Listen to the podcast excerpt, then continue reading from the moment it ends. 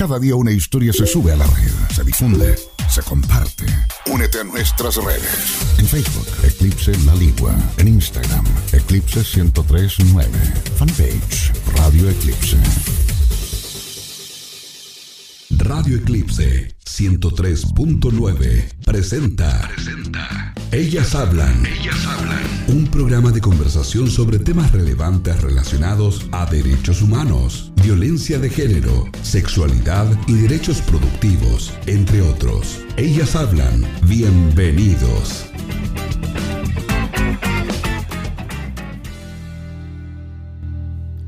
Hola, hola, ¿cómo están? Muy buenas tardes, muy buen término de, jornada para muchos, para muchas. Eh, otros quizás van entrando a, su turno laboral, eh, otros irán en el auto rumbo a, tomar once donde algún familiar, ¿cierto? Para eh, encontrarse a lo mejor con quienes no pudieron ver el fin de semana, un fin de semana largo. Esperemos que todos, todos hoy día saquemos buenos recuerdos de ese fin de semana y no tengamos eh, cosas lamentables que recordar. Eh, oye, eh, hoy día, antes, antes que todo, hoy día es un día muy especial. El 21 de septiembre celebramos el Día del Trabajador Radial. bueno, hoy día, durante todo el día, ¿cierto? Hemos escuchado que se ha hecho alusión a esto y nosotros también queremos saludar, pero eh, queremos rescatar y destacar a grandes representantes femeninas de la locución radial eh, que pudieron hacerse cierto camino eh, en este mundo que al principio era un poquito machista, pero ya después se les facilitó un poco el tema y actualmente han sido grandes aportes grandes aportes, acompañándolos, pues, eh, planteando ciertos temas de conversación muy importantes, donde la dueña de casa quizás se ha sentido identificada, eh, otros programas también de entretención. Eh, entonces queremos nuestro, hacer llegar nuestro saludo especialmente a la mujer trabajadora del día de hoy que, que se ha desenvuelto en, en las emisoras de nuestro país. Bueno, Vamos con... Tengo que hacerles la invitación, además, eh, para quienes nos quieran sintonizar, puede ser en la 103.9, que es en el dial, donde siempre nos escuchan a través de la radio Eclipse FM. También para quienes nos están escuchando a través de la web www.eclipsefm.cl y también a quienes han descargado la app desde Play Store. Un saludo para todos ustedes. Esperamos que ya tengan un buen descanso y que nos acompañen en este segundo programa de este ciclo de siete programas que estamos realizando cada martes desde 19 a 20 horas. Acá en los estudios de Radio Eclipse. Bueno, eh, te recordamos también que si quieres participar de nuestro programa, si quieres eh, dar tu opinión, si quieres hacer tus consultas, eh, para lo que tú quieras aportar, eh, tenemos dispuesto el WhatsApp de la radio, que es el mismo de todos los programas. Me preguntaron el otro día si es un número distinto y no, la verdad que es el WhatsApp que se ocupa en cada uno de los programas acá en la radio. El más 569 986 78362 estará dispuesto para tus preguntas, tus consultas, para, para exponer quizás eh, tu experiencia o sugerencia también, ¿por qué no? Bueno, el día de hoy no estoy sola, al igual que la semana pasada, les dijimos que en cada programa tendremos alguna profesional, ¿cierto? Que nos ayudará un poco que a abordar temas que son súper eh, complicados. Entonces necesitamos de la ayuda ¿cierto? De la asesoría, de los consejos, de, abordar este tema con, gente que está inserta en este mundo, eh, ¿cierto? Del tema de, la violencia, de los derechos humanos, ya sean temas legales. Eh, necesitamos asesorarnos y también entregar de buena forma la información que vamos a, a, dar en cada uno de los programas. Hoy eh, vamos a tocar un tema que es un... Mira, lamentablemente decimos como eh, ayer lo dijimos con la con quien está a mi lado. Mira, sabes que el tema de, de hoy es como lamentablemente fácil de abordar, porque es como, y vuelvo a reiterar, lamentablemente muy recurrente, a diferencia del programa pasado, ¿cierto?, donde hablábamos un tema un poquito más complejo. Un tema que nos involucra a nosotros como sociedad, eh, especialmente, eh, y no tan solo nos involucra a nosotros las mujeres, sino que somos las mujeres las que nos vemos afectadas, y no porque nosotros lo digamos, sino que porque las cifras así lo dejan claro. Así que vamos a entrar de lleno. Voy a dar, eh, voy a dejar eh, los micrófonos abiertos para que se presente nuestra invitada del día de hoy, para que la vamos conociendo. Hola, buenas tardes. ¿Cómo estás tú? Hola, Muchas gracias por la invitación. Eh, me presento. Mi nombre es Daniela Morales Cabrera. yo soy de profesión trabajadora social y llevo bastantes años como coordinadora del Centro de la Mujer de de la Ligua, que es un centro de atención a mujeres víctimas de violencia en el contexto de pareja. ¿Ya?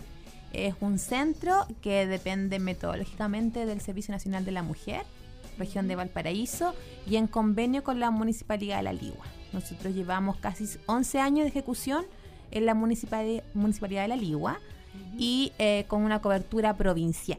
O sea, este equipo que atiende, atendemos a la provincia de Petorca de una forma completa, dentro de lo que más podemos abarcar, obviamente, porque somos poquitas. Entonces, eh, nuestro objetivo principal es atender a mujeres víctimas de violencia en el contexto pareja. Esa es nuestra gran funcionalidad diaria que, tenemos en la oficina, es lo que realizamos. Y, a ver, y, si nos cuentas un poquito más de, tu labor, de la labor de las chicas que están ahí. Nosotros tenemos un, equipo conformado con integralmente con una visión multidisciplinaria, o sea, tenemos eh, trabajadoras sociales en las oficinas, tenemos psicólogas, eh, tenemos abogadas y tenemos monitoras. Todas ellas trabajamos como un engranaje así bien lo que más lo que más se pueda entre entre bien coordinadamente me refiero. Eh, claro para eh, poder entregar una atención y brindarle una contención, asesoramiento psicológico y social a las mujeres, pero también con un acompañamiento jurídico, ya que eso es súper importante. Es muy importante. Ya muchas mujeres eh, que deciden denunciar un acto de violencia cuando van al tribunal, ya sea tanto al tribunal de garantía o a familia, existe esta, este miedo de lo desconocido, de qué hacer. Se intimida muchas veces. Por supuesto, porque es un lugar frío, no es un lugar apto. Uno constantemente no va yendo al tribunal, pues, no, es parte del día a día. Y además que no encuentras eso, que es lo primero que una mujer violentada busca, que es la contención. Exacto. Y no es porque no la quieran brindar, sino porque en realidad los tribunales son como para hacer una labor seguramente objetiva. Entonces, claro, es una misión distinta.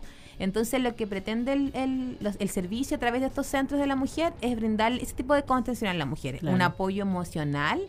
Eh, a través de un trabajo socioeducativo, a comenzar que la mujer comience a aprender o desaprender lo que ella mucho tiempo creyó que era normal para aprender nuevas formas de relacionarse en pareja. La correcta. La correcta, ¿ya? Que es una, que una relación de pareja sin violencia, ¿ya?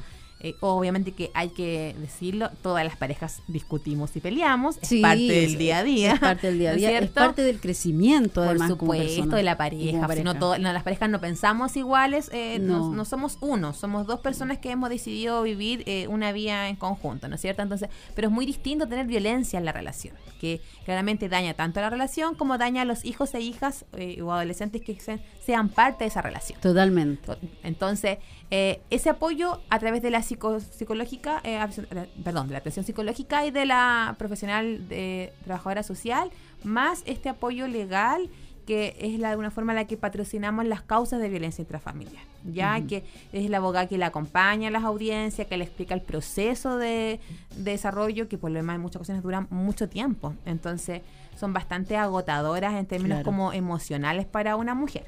Entonces, ese tipo de trabajo es nosotros, nosotros lo que, lo que hacemos. Eh, ya llevamos en, el, en la provincia cerca de 13 años trabajando. ¿ya? Bastante em, tiempo. Bastante tiempo. Y obviamente que, este tipo de centro no es una isla solita, sino que se complementa con otras cosas, con otros dispositivos como las casas de acogida. Está conectado con, Exacto, con otras redes. Que son las casas de acogida del servicio. Cuando una mujer está en riesgo vital, son trasladadas a estas casas de acogida para el resguardo y cuidado de ellas y de sus hijos e hijas. Eh, y también tenemos otros centros como el centro de de violencia sexual para mujeres eh, abusadas en la temática sexual, eh, casa acogida de trata de personas eh, que está en Santiago. Claro, tenemos una, hemos tratado de alguna otra forma como, como el servicio a, vincular ciertas temáticas que son propias del género femenino, ya donde principalmente somos las víctimas con mayor índice de vulnerabilidad. Sí, así lo dicen las cifras, lamentablemente, Y lo dicen las noticias también a diario. Todos los días, ¿no Todos los días tenemos una noticia eh, que nunca quisiéramos escuchar o que quisiéramos dejar de escuchar, pero eh, no es así. En la práctica no es así. y imagínate, y esas son las que llegan a, ser públicas. ¿Cuántas más hay?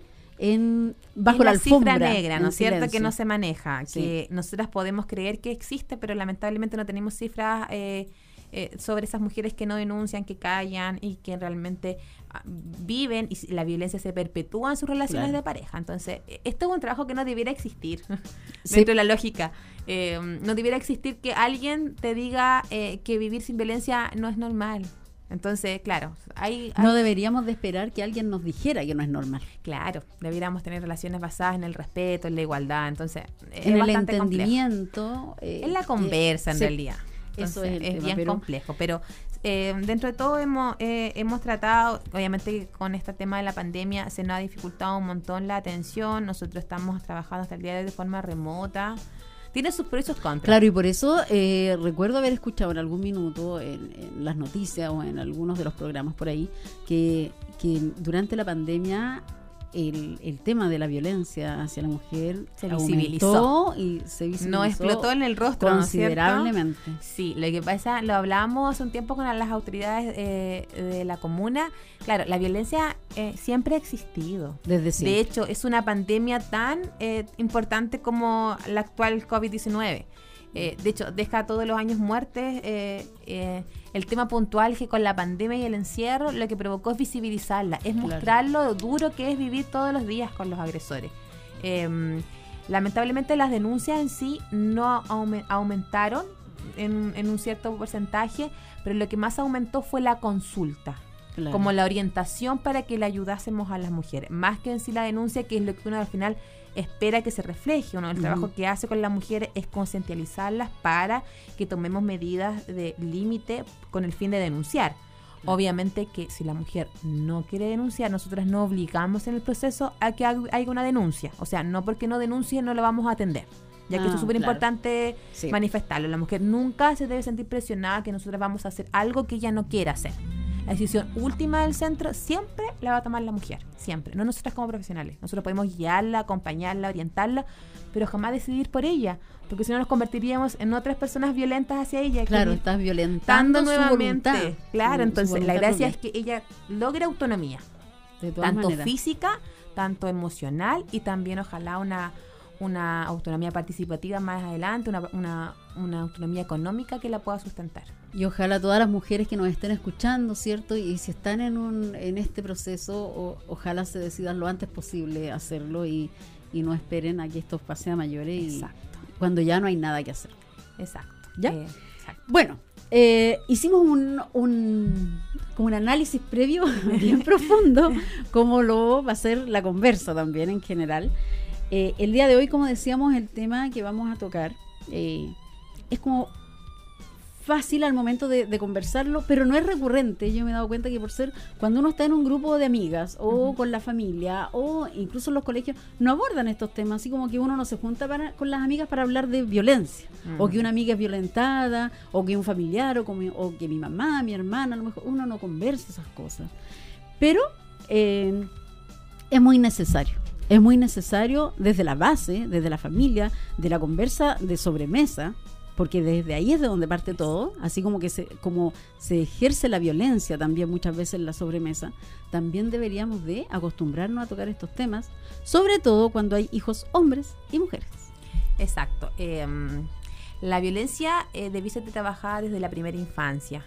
Ya, yo siento que sí los establecimientos ocasionales de la primera infancia, jardines infantiles están haciendo la vuelta con el tema. Yo siento que cada vez más la Junji, por lo menos de la Ligua, eh, que hemos trabajado con ellas capacitándolas constantemente, a las tías de los jardines, también en su momento el Integra, eh, y también jardines eh, particulares subvencionados, han tratado de dar esta vuelta también al tema, incluyendo a los niños, a las niñas, a los apoderados y apoderadas. Entonces, eh, la violencia comienza en la primera infancia y tú tienes que de alguna otra forma ponerle límites lo antes posible, porque la, primera infancia también está reflejada mucho con los, con los estereotipos que te entrega tu familia. Los patrones. Los patrones culturales. Entonces, eh, un niño es como una esponjita, pues siempre se dice absorbe todo, y absorbe todo. Entonces, eh, es necesario que los niños y niñas comprendan que los papás y las mamás, o, la relación que de alguna forma tengan, tal vez no, no papá-mamá tan establecida patriarcalmente, sino que relaciones eh, de pareja deben ser basadas en el respeto. Entonces, eh, creo que los jardines han hecho pero ese trabajo, pero yo creo que cuando uno ya llega como al, al colegio, al primer ciclo básico. La adolescencia, eh, ahí es donde deberíamos darle ahí En, los colegios como que baja la prevención de la violencia, lamentablemente, y es ahí donde hay que seguirla manteniendo. El trabajo con la violencia se tiene que manejar desde la primera infancia hasta cuando tú sales a la universidad. Hasta cuando ya te suelta. Y, ojalá, ojalá también tomar algún cursito en la universidad que te refuerce ciertas conductas. Entonces, es sumamente importante. Sí, pero ahí ya es como opcional, ¿cierto? Los chiquillos como que ellos deciden si lo toman o no. En cambio, en la enseñanza media, eh, yo creo que igual sería fundamental que también se tocara este tema. Así como se está trabajando eh, en los jardines, en la, en la educación básica, eh, yo creo que en la adolescencia es donde más debería de hacerse notar esto. El en programa prevención del Centro de la Mujer, que hay un área de prevención, que es el programa de prevención, que lo manifestó la semana pasada Elizabeth, que estuvo, en la, estuvo acá en el programa, ella realmente se ha encargado de hacer un trabajo territorial eh, principalmente enfocado de 14 a 19 años, y, o sea, 14 a 18, 19 a 29. Y ahí le hemos puesto el diente eh, en el tema de, de alguna otra forma, eh, la violencia en el pololeo comienza, comienza ahí las relaciones de pareja, por lo tanto es ahí, es importante de alguna otra forma poder eh, acompañar a estos chiquillos y chiquillas a que sus relaciones tienen que ser basadas en la confianza y en el respeto. Pero si tú tienes una relación previa basada en tu casa, en la desigualdad, en los gritos, eh, en los golpes, es vas a normalizar. se normaliza. Ese es el gran tema. Y ahí convencen de alguna forma estos mitos sobre la violencia tan, tan clásicos. Que son precisamente los que vamos a tratar el día de hoy. ¿Cierto? Ese es el nombre de nuestro segundo programa descubriendo, descubriendo perdón, los mitos de la violencia de género. Exacto. ¿Cuál es el objetivo de, eh, de este? Yo creo que más que de, descubrir, ojalá pudiéramos decir erradicando mitos. Exacto. De la violencia de género, ¿verdad? Eh, principalmente el objetivo es cuestionarlos. De todas maneras. De todas maneras, ¿no es cierto? Como dices tú, erradicarlos, cuestionarlos, cuestionar los estereotipos de género, cuestionar los mitos sobre la violencia que se utilizan para naturalizar las prácticas discriminatorias y violentas que viven mujeres en distintas áreas y momentos de su vida porque las mujeres no viven violencia solamente en un periodo de su vida. Las mujeres en general somos víctimas de violencia durante muchos momentos de nuestras vidas y en diferentes áreas de nuestras vidas. ¿Ya? O sea, no solamente la violencia que pasa en nuestra, en nuestra casa, sino que también eh, la violencia, eh, el acoso callejero. No viene siempre de nuestras parejas. Claro, la violencia laboral. Entonces, en generalmente somos víctimas constantes de esta violencia. ¿Ya? Entonces, eh, existen muchos mitos asociados a, a la violencia. sin embargo, eh, podemos constatar que hay una, eh, estos mitos se dan gracias a la desigualdad de, poder que existe en la sociedad. O sea, tenemos una sociedad patriarcal, tenemos una sociedad desigual, Desde donde nos miden por ser hombre y por ser mujeres. Claro. ¿ya? Y eso es, y, eso de alguna otra forma em, tiene coletazos negativos para ambos eh, géneros, para ambos, para, para ambos géneros, de alguna otra forma. Se le exige un montón de, de requisitos a los hombres y nosotros de alguna forma nos ponen en una, una situación de desigualdad y desventaja. Entonces, eh, y la sociedad que tiene que hacer la comunidad es visibilizarlo, cuestionar esta desigualdad eh, de alguna otra forma, denunciarla para que no se siga normalizando y naturalizando. Ya como vivimos en esta sociedad patriarcal, eh, también tendemos a ser sumamente adultocentristas, o sea, lo que dice el adulto es, lo que es, ¿ya? Y la opinión de los niños no corre, la opinión de los adolescentes no corre, cuando tienen una capacidad de, de crear. Muchas veces son más sabios que nosotros. Exactamente, pero ojo, los niños y las niñas y los adolescentes no votan. Mm. Entonces no son tan importantes para las autoridades en muchas ocasiones. Y te lo comentaba ayer, ¿te acuerdas? Los jóvenes están vistos como del área delictual. Como el, chiquillo problema, cuando ellos en realidad tienen una capacidad de innovar, de crear. y cuando se hacen presentes y se manifiestan, los vandalizamos. Claro, entonces, tampoco les damos es sumamente complejo. Entonces, Eh, y ese tipo de cosas tiene que, que va muy asociadas con el patriarcado, tiene que irse eliminando. Mm. Tiene que eliminarse una educación sexista que en nuestro país aún existe. O sea, hay muchas cosas que aún hay que, hay que mejorar. Y obviamente que esta violencia se reproduce y se justifica a través de mitos que son traspasados eh, como verdades entre personas, incluso de generación en generación. ¿Ya? Y podemos encontrar ciertos, así como comentarios que tú dices, todavía se escuchan, a pesar de que frases. estamos en el siglo XXI, así como siéntate como señorita, o vístete como señorita, ¿no es Claro. cierto? Tápate como señorita, o los hombres no lloran, que eso es así Ese color no es para hombres. Claro, un flaco favor a los hombres que en realidad son sumamente poco expresivos, son en muchas ocasiones son muy poco responsables de sus actos porque en realidad los hemos encasillado a que Claro. ellos no lloran, no manifiestan sus emociones, ¿ya? Eh, si un hombre me golpea, al final es como en lo suyo nomás como, como que en lo En suyo, pega. nomás pega. Claro, ho- horrible, tú dices. oh, ¿Quién inventó esa frase? Oye, me voy. Pero existe y, y se sigue dando y lamentablemente se sigue repitiendo aún todavía en la sector rural. ¿ya? Hay una bien machista. Hay una Claro. frase bien machista. para darle más espacio a las mujeres como hay que No. aumentar la cocina o sea que tú dices como yo a veces yo veo televisión y a veces yo la termino pagándola porque en realidad claro te cuestionas un montón de, Sí. de cosas ya Desde ahí que cada vez nos gusta cocinar menos. por supuesto no tenemos ningún tipo de habilidades Sí, como por acá no hay habilidades No, culinarias ahí, ¿no? es- ahí es donde nosotros decimos benditos delivery, ¿cierto? Eh, claro, eh, o, o un compañero eh, ahí que te apoye, pues si en realidad los roles son sumamente compartidos. Sí, pues que así debería de ser en todas y las ahí, áreas. ahí- y ahí empezamos a hablar de mitos más puntuales que, que es necesario ir como de alguna forma desglosando uno a uno. Sí, vamos a ir eh, mencionándolos de a Ya. uno y vamos a ir haciendo un breve análisis de uno, de, del que vamos nombrando. A ver, yo tengo acá el primero que dice, la violencia de género no afecta a muchas personas, es un problema de una mine- minoría de mujeres. Falso. Totalmente. Vamos a hacer acá un análisis, ¿verdadero o falso? Falso. Bueno, todos son falsos, Son todos falsos, claro. Son todos mitos, ¿no es cierto? todos Eh, mitos. Claro, la violencia en el contexto pareja, la violencia de género, que es un poco más amplia. Sí. La violencia de género a- abarca muchas más temáticas. La violencia intrafamiliar solamente abarca lo que es propio de la, de la familia. de la familia. eh, afecta a muchas mujeres, ¿ya? Eh, como yo le comentaba recién, Olguita, es un tema que, que es permanente en nuestra vida y afecta en muchas áreas. Eh, hay chicas y, y que han sido acosadas en sus establecimientos educacionales. Sí. Eh, hay adultas mayores eh, maltratadas por sus hijos cuando estaban postradas.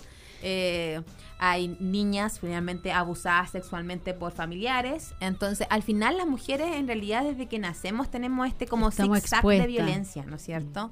Entonces, y no somos pocas, son muchas, son muchísimas. Son. Y lamentablemente la violencia en el contexto pareja es muy fuerte. Nosotros podemos decir que a través de, de, mm, de, mm, de la ONU hemos tenido algunas estadísticas más cercanas, pero al final lo que nos lleva a decir es que de cada 10 mujeres, al menos 5 han sido víctimas de violencia en el contexto pareja. Bastante. 5 de 10.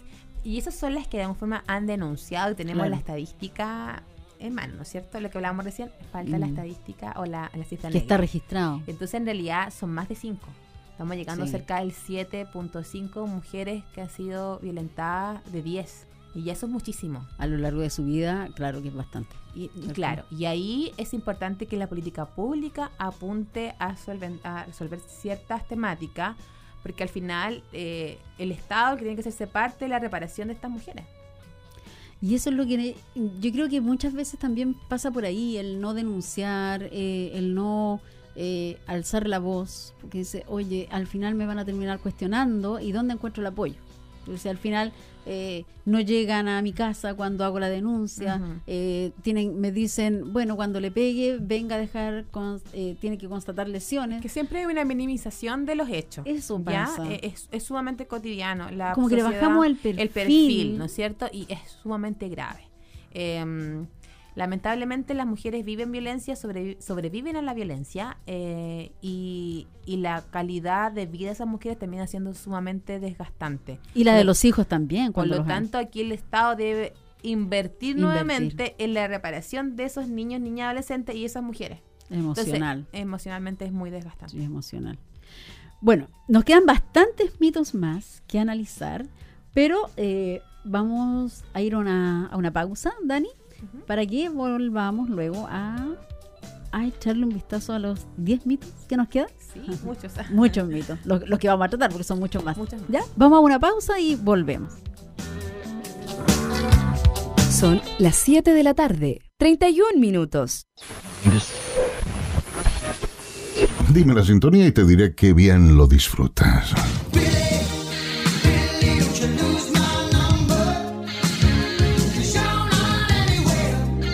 Eclipse FM 103.9. Radio Eclipse está presentando Ellas Hablan. Bueno, seguimos con la eh, esta segunda parte de Ellas Hablan, ¿cierto? Estamos conversando en esta tarde con Daniela Morales, la coordinadora del Centro de la Mujer de acá de La Ligua, quien nos está ayudando a, a entender o a, desterrar, como dijimos, y a cuestionar sobre todo estos mitos que generalmente la, la sociedad avala eh, para justificar la violencia contra la mujer. Daniela, analizamos el, el primer mito, ¿cierto? Y ahora vamos por el segundo. ¿Qué nos dice? La violencia contra las mujeres consiste solo en abuso físico. Ay, sí, esos son los grandes mitos. Así como, eh, no es que no me pegó, no es que no me hizo nada, no tengo nada. Eh, claro, eh, es lo que de alguna otra forma la gente espera o, o mayormente se ha visualizado como violencia. Pero la violencia también tiene un carácter psicológico, ¿ya? Y tal vez la más dañina de todas. Eh, desde la experiencia podemos decir que la señora en muchas ocasiones dicen, yo prefiero saber que me pegue antes que me diga, siga diciendo lo que me ha dicho tantos años. Porque el golpe se me va a pasar y se me va a quitar el machucón. Pero lo que me ha Mm. dicho, como me ha tratado, como me ha humillado, va a permanecer hasta el día que me muera.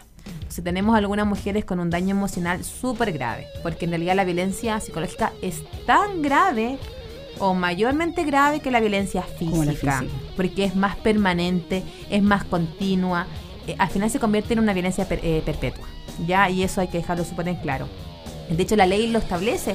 La violencia, la violencia física es una de las violencias, porque tenemos violencia física, tenemos la violencia psicológica, la violencia sexual dentro Claro. del contexto pareja, que es el abuso sexual de tu pareja o violación Sí. dentro de la pareja, y la, y la violencia económica. Ya, entonces ahí tenemos cuatro tipos de violencia que se estipula la, la ley de violencia intrafamiliar. La diferencia es que son sancionadas en diferentes tribunales. Ya la violencia psicológica y económica se ve en el tribunal de familia y la porque son una falta.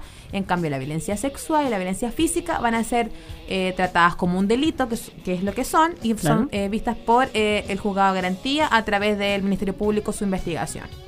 Ya. Eso es cuando van por separadas. Lamentablemente, muchas veces no van por separado. Casi O sea, siempre van todas de la mano. Comienza siempre con violencia fí- psicológica. Y, y la Sí. violencia siempre va en escalado, Olguita. Así como Sí. no, no, un, día no me va eh, agredir, agredir, agredir y eh, muy, muy fuerte y después va a ir ba- bajando la intensidad. No. No. es al revés. Se va como acumulando. Es ascendente. Es ascendente. Es 100%. ascendente. Entonces las mujeres tienen mucho mu- y al final, en general, son violencias muy, muy mezcladas entre todas. Siempre Claro. hay una condicionante entre una y otra. Claro, y el tema es que eh, este otro tipo de violencia, ¿cierto? La no física, eh, te daña tanto como la otra porque además te va matando de a poco, Exacto. ¿cierto? Entonces, si tú no tienes eh, gente a tu alrededor que, que te contenga y que se dé cuenta de esto, no vas a salir nunca. Exacto. Por eso es, es tan importante que la, la gente que está a tu alrededor esté preocupada de ti, o sea, se da cuenta, porque solamente son ellos los que se dan cuenta cuando algo está mal. Lo que pasa es que uno de los factores de la violencia también, o de los agresores en este caso, es eh, aislar a sus víctimas. O sea, en muchas ocasiones las mujeres tampoco cuentan con esta red familiar ni amistad Claro. em, que, que debiésemos tener todos y todas de alguna otra forma. Son como más aisladas, no recurren tanto a su familia. Entonces, claramente cuesta mucho más tomar signos de alerta. Pero claro, uno siempre dice tener una amiga. O sea, es que ahí también hay que tener mucho ojo. Si tu pareja te impide ver a una amiga, si tu pareja te impide ver a tu familiar, o te impide hablar con tu vecina, y ya es un, es un Ya tema que no mal. debiste aceptarse. Entonces, Ujú. si yo en el pololeo, mi, mi pololo comienza a limitar mi junta, es un tema que yo tengo que pararlo al tiro.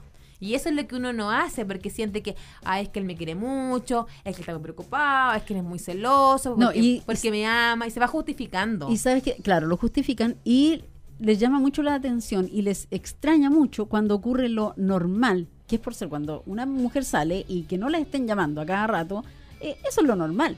¿Cierto? que, no te estén llamando. Entonces, son en la eh, confianza. claro, entonces como que les extraña mucho y es como que dicen, no, pero es que no es normal que no te llame durante todo el día pero ¿y por qué no? Si sabe que estoy trabajando, si sabe que estoy, no sé, que estoy estudiando. Claro, y hay estoy de vacaciones. Estamos y las damos, de alguna forma los dos en múltiples actividades distintas. Entonces, eh, ahí mucho ojo, el tema, eh, los chiquillos y las chiquillas en el problema comienzan mucho el tema del traspaso de las claves que es, un, ah. signo así fundamental de empezar a darse cuenta. Pide, dame tu, bueno, ahora dame tu, tu contraseña de Instagram, porque no antes era como en el Facebook, ¿no es cierto? Yo, yo ya soy más antigua, entonces el Facebook, Instagram o la, la cuenta de tu correo electrónico. O sea, esas cosas son sumamente privadas. y tu pololo, si te respeta, no te las va a pedir. Y ahí estás traspasando el límite de la libertad de la otra persona. Entonces, entonces es muy complejo, muy complejo, porque además también se suma mucho la violencia económica, cuando tu, tu pareja, en este caso, te manipula con el tema económico, se hacen endeudarte a ti, como es típica esas tarjetas como de dueña de casa que han sido un espanto en realidad. Las mujeres no tienen capacidad de, de pago sino que la sacan ellos, se la revientan esa tarjeta y al final son las mujeres las que terminan de alguna forma pagando esas tarjetas donde ellas en realidad no ocuparon ningún peso. Ya en muchas ocasiones también se hipotecan las casas, entonces hay un tema complejo ahí de, violencia que va mucho más allá de lo físico. Sí, el tema económico es bien... Eh, eh, uno lo ve así como que le baja el perfil, pero, pero, es bien potente eso. Porque sobre todo para las mujeres que son dueñas de casa. Porque, y cuando el, el hombre es el proveedor, uno tiene claro que llega a fin de mes, ¿cierto? Y que hay que ir al supermercado a comprar, que hay que pagar mensualidades, que entonces muchas veces esto lo toman como una manera de venganza y esto no se lleva a cabo porque claro, como estamos enojados, entonces no hay no hay ida al supermercado, no hay comprar en la feria, no hay nada, entonces eh, esa es una manera de violentarte porque Muy fuerte. es un derecho, como hablábamos la semana pasada de derechos humanos. Es un castigo, es un castigo, es, una venganza, una venganza en términos de violencia, ya principalmente porque las mujeres también muchas veces ceden frente a eso para que los niños no les falte nada. Ya ceden en muchas ocasiones por un par de zapatillas para los chiquillos, entonces es muy complejo porque en realidad está esta manipulación constante. Entonces, eh, la violencia, como dice usted, Olguita, nunca va por separado. Tiene este tema de integralidad donde se mezclan más de algún componente. Vamos por el número 3. Dice, la violencia es una momentánea pérdida de control muchos justifican cierto la violencia con que se descontroló. Se descontroló. No, no es una, no es una, eh, no es algo momentáneo, ¿ya? Em, es algo momentáneo, ponte tú cuando fuera una persona con alguna patología. Claro. Ya, que no tiene control. Pero la mayor parte de los agresores ejercen violencia súper racionada. O sea, dónde pegan, cómo pegan. Casi premeditado, podría uno decir. Sumamente claro. Entonces, eh, en muchas ocasiones esta violencia ocurre solamente en el sector, en, la intimidad del, hogar, por lo tanto no le pega en la calle. Claro. Bueno, hay otros que sí, obviamente, ya estamos hablando de tipo, de distintos tipos de perfil de agresor, pero el, mayoritariamente los hombres no son agresivos en, con el jefe, no son agresivos con el amigo, no son agresivos en el club deportivo, ¿no es cierto? Son agresivos en la casa y es porque hacen de alguna forma o es que se puede con quien pueden. Con el más débil. La violencia es, un tema de poder, ¿ya? Entonces, no es momentáneo porque pegan donde la señora no le quede el registro, le pegan donde ella puede estar tapada de alguna forma. Entonces, efectivamente, no es, una, no es algo momentáneo es algo, mm. sino que lamentablemente eh, él adquirió esa forma de resolver los conflictos, no maneja otra forma de resolver los conflictos. Entonces su forma de, relacionarse es a, través, del golpe, de la, violencia. de la violencia, del grito, de la humillación, del garabato. ¿ya? Entonces, de la burla muchas veces también, la, burla es... La descalificación. Hay mucha descalificación en las relaciones de pareja y eso es sumamente complejo. Entonces, no es algo momentáneo, no es una pérdida. Generalmente los agresores no es una sola causa. Son varios factores los que influyen. Nos vamos al número 4 y dice, la violencia contra la mujer ocurre solo en familias de escasos recursos. Ah, es que en general todas las cosas siempre como que los más vulnerables son los culpables de todo, ¿no es cierto? Claramente eso no es así. Como que todo ocurre en los estratos sociales bajos. La, la droga, los golpes, la violencia, todo. Y no claramente es no es así. Eso es claramente hasta discriminatorio en realidad. Sí. La violencia en el contexto pareja ocurre en todos los sectores eh, académicos inclusive, en todos los sectores laborales y en todos los estratos socioeconómicos. en todos los grupos eh, raciales, en todos los grupos étnicos, en todos los grupos religiosos. O sea, la violencia no discrimina. Eh, de alguna otra forma. Lo que estamos haciendo es como, claro, las personas de escasos recursos son más violentos, claro, ahí hay una discriminación. No, la violencia no es la que no discrimina. La violencia ocurre en todos los sectores sociales lo que pasa es que las mujeres de menores escasos eh, recursos eh, acuden al servicio público, ¿no es cierto? Claro. Va y ahí queda un registro. Claro, va a Carabinero, va a la psicóloga del Centro de la Mujer, que de alguna forma es una prestación gratuita que entrega eh, el Estado a través de los programas de gobierno. Pero la mujer de mayores recursos va a la psicóloga privada, va a la clínica. Y eso no queda en la estadística. Y no queda en la estadística, ¿ya? Entonces, porque claro, hay una, hay una transacción económica de por medio. Sí. Eso pasa. Esa mujer no quiere decir que no viva las mismas cosas que, vive otra mujer, de la misma situación. Lo que pasa es que esconderla o manejarla se hace de forma distinta. Las los perdonazos de la violencia también son distintos. O sea, en muchas ocasiones, eh, lo, acá el perdonazo es solamente la promesa de que voy a cambiar tal vez el alto es un poco más, es un regalo, un viaje al extranjero. Sí, lamentablemente se incurre en eso. Y también, obviamente, las cosas que tú pierdes, porque una mujer, situación económica mucho mejor, donde su hijo eh, va a un colegio privado y estando siendo amenazada de que los niños los van a sacar del colegio, que no le va a pagar más la mensualidad. Claro, la mujer no se es siente más intimidada. está mucho más intimidada. Entonces, eh, pero la violencia, como le dije, eh, no discrimina a nadie y ocurre en todos los sectores sociales de nuestro país. Lamentablemente. Lamentablemente. Vamos con el alcohol y las drogas son las causantes de la violencia. Ese es el mito número 5. Y yo creo que uno de los más usados, de alguna u otra forma, ¿no? Que, que copeteado como que llega mal, pero es sano y bueno y sano es un pan de Dios. Sí. Yo no sé qué tan eh, puede ser que tenga conducta eh, a mucho más agresiva. Lo más importante es recalcarle a las mujeres que el alcohol y las drogas no son la causa de la violencia son un factor de riesgo, o sea, aumenta la posibilidad que ocurra, ¿ya? Pero la causa eh, en su origen es que de alguna u otra forma él no tiene capacidad de controlar su de resolver los conflictos de una forma adecuada. Ya, la, violencia, claro, la violencia de alguna otra forma es una, una, instancia que uno aprende. Uno aprende a ser violento. Aquí las guaguitas no nacen violentas. ¿No es cierto? Las guaguitas cuando tienen, nacen así como ya le pusimos Juanito, le pusimos eh, Claudito, ya. Ellos no nacieron violentos, Juanito y Claudito. Ellos se van construyendo. Se hicieron. ¿No es cierto? Y se van construyendo a través de la familia principalmente y de los eh, patrones culturales que existen y que apoyan a esta familia, que es la, es la escuela, es la iglesia, eh, el gobierno turno que esté. En las amistades también.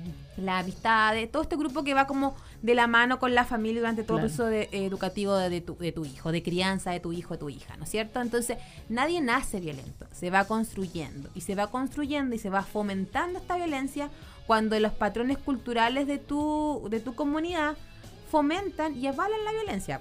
Entonces, el alcohol y las drogas, claro, es un factor de riesgo sumamente complejo. Pero no son los culpables. Pero no es la razón principal. La razón principal es que ese hombre no sabe resolver los problemas de otra forma. Entonces, eh, lo que hace el alcohol de otra forma eh, es eh, aumentar la probabilidad. Hay hombres que jamás han tomado en su vida y son agresivos todos los días de su vida. Y hay hombres que toman todos los días de la semana y nunca han sido violentos.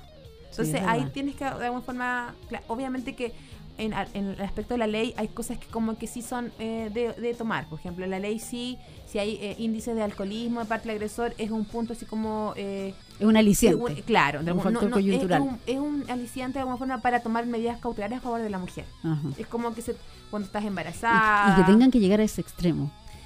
Entonces, eso, es increíble. Eso en muchas ocasiones, cuando sabemos que hay sospecha de consumo, permite que los tribunales de alguna otra forma puedan poner mayores eh, resguardos para las mujeres. Mira, acá tenemos eh, un mensaje que nos llegó y nos dice, la violencia, a ver, déjame ver, ahí sí, la violencia se tiende a justificar y naturalizar señalando como causa principal al alcohol. Fue un crimen fue un crimen apasional. pasional, ¿no es cierto? Es un ataque de celos, porque se volvió loco o porque está enfermo, pero nada justifica la violencia y la causa eh, subyacente son las bases estructurales y patrones socioculturales y legitiman las relaciones desiguales. Acá claramente no es el alcohol. El no es el alcohol. Lo que pasa es que también hay una violencia simbólica que. Ay, tantas violencias, pero esta violencia que dan los medios de comunicación, que dan las editoriales de prensa, que la mató por celo, o se volvió locos de. Esas, esas, esos, esos temas son sumamente mal editoria, editados porque de alguna u otra forma. Eh, el tipo en realidad es un tipo agresivo que no tiene manejo de No la mató por celo, la mató porque era violento. Y claro, porque es violento, porque forma, hay una posesión detrás de él, porque los hombres piensan que las mujeres son de posesión de ellos de alguna otra forma. Entonces, eh, es muy complejo. Pero nada, como dice ahí el, el, mensaje, justifica que. Sí, fue una auditora la que escribió eso, el mensaje que yo acabo de leer, una auditora lo. Y obviamente que eso se, se, se basa con esta estructura patriarcal que tenemos, que fomenta este tipo de acciones. Vamos avanzando. Vamos al siguiente que es el número 6, mito que dice, las mujeres abusadas les gusta ser maltratadas, si no se alejarían de sus agresores. Ay, ese tema em, es bien complejo. Eh, ese mito es bien usado. Y además que es bien injusto. Sí. Muy, muy injusto. Porque es como decir, es como decir, a los niños, los niños chicos se portan mal. Y les gusta que le peguen. Les gusta que le peguen. Yo lo comparo con ese. exactamente. Eh, es, fuerte, pero es real. O sea, yo no sé si a algún niño em, le gusta romper algo en la casa para que la mamá o el padre peguen. O sea, yo lo encuentro injustificable, ¿no es cierto? entonces, si yo digo eso, entonces la señora hizo algo malo para que el caballo le fuera a pegar y la trajera del moño hacia la casa. O sea, nada, nada, justifica, ¿ya? Entonces, em, lo que pasa, eh, este es un tema como como poco comprendido y donde la responsabilidad, aparte de ser víctima, también cae en las mujeres, como decía usted, Olguita. Así como, aparte de ser la víctima, tienen que ser responsables del tema. Entonces, ya es muy macabro. Em, el tema puntual es que las mujeres maltratadas se quedan en esas relaciones de pareja porque en ocasiones es lo único que ellas conocen como relaciones de pareja. Claro. Ya, si tú, de alguna forma analizas el tema, eh, muchas mujeres han sufrido violencia crónica, o sea, desde su infancia. Por lo tanto, ver a su mamá agredida por su papá, ¿cuál es la diferencia entre que mi pareja me agreda a mí? Mm. Si yo lo he vivido siempre, ¿ya? Obviamente que hay muchas mujeres y hay muchos hombres que tienen la capacidad de decir, cortemos esto de raíz y yo no voy a replicar estas conductas cuando crezca pero es un porcentaje, ¿no es Ahí es donde falta la educación. Exacto, pero lo más fácil de alguna otra forma es mantener esto, esta, es, no cuestionarse y seguir este patrón cultural. A las mujeres no les gusta que le peguen. Es que lamentablemente hay un montón de aristas que las mujeres permanecen junto con la violencia. Principalmente es que le tienen miedo.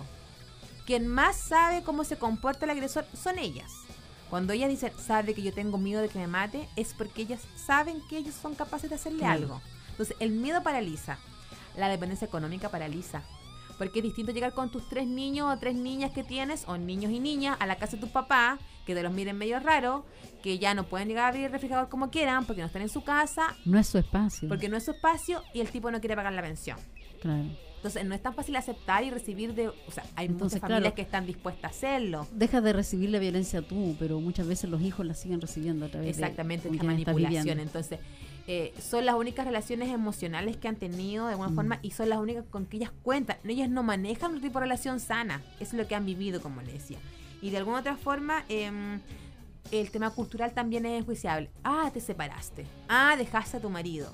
Ah, o te dejó tu marido. Algo habrás hecho. Entonces, este tipo de cosas culturalmente hacen o impiden que las mujeres de alguna forma salgan de la violencia. Tomen la decisión, se decidan a, a tomar la decisión. El proceso judicial juicio judicial, la toma de denuncia, eh, son circunstancias complejas. La mujer tiene que exponerse, exponerse frente a carabinero, exponerse frente a la PDI o frente al tribunal, hacer una denuncia, exponer tu vida privada frente a un otro que tú no conoces y que alguien por lo más juzgue esos hechos. Entonces, es bien complejo. Y hay que recordar que nosotros ley de violencia intrafamiliar tuvimos recién en el 2005.